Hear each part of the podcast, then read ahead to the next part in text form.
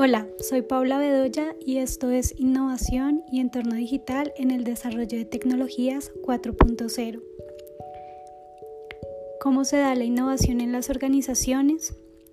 Las empresas deben ver el caos como una caja de fichas de Lego regadas, donde la imaginación vuela.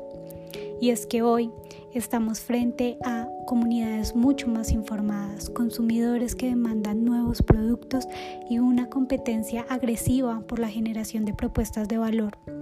Es así como dentro de las organizaciones es fundamental identificar problemáticas que nos lleven a la generación de soluciones innovadoras pero esto parte de un proceso de gestión e innovación que cuenta con una fase de gestación en la que identificamos a qué problemáticas debemos dar la prioridad de innovación, siguiendo por una fase de validación de ideas y terminando por una fase de implementación de soluciones.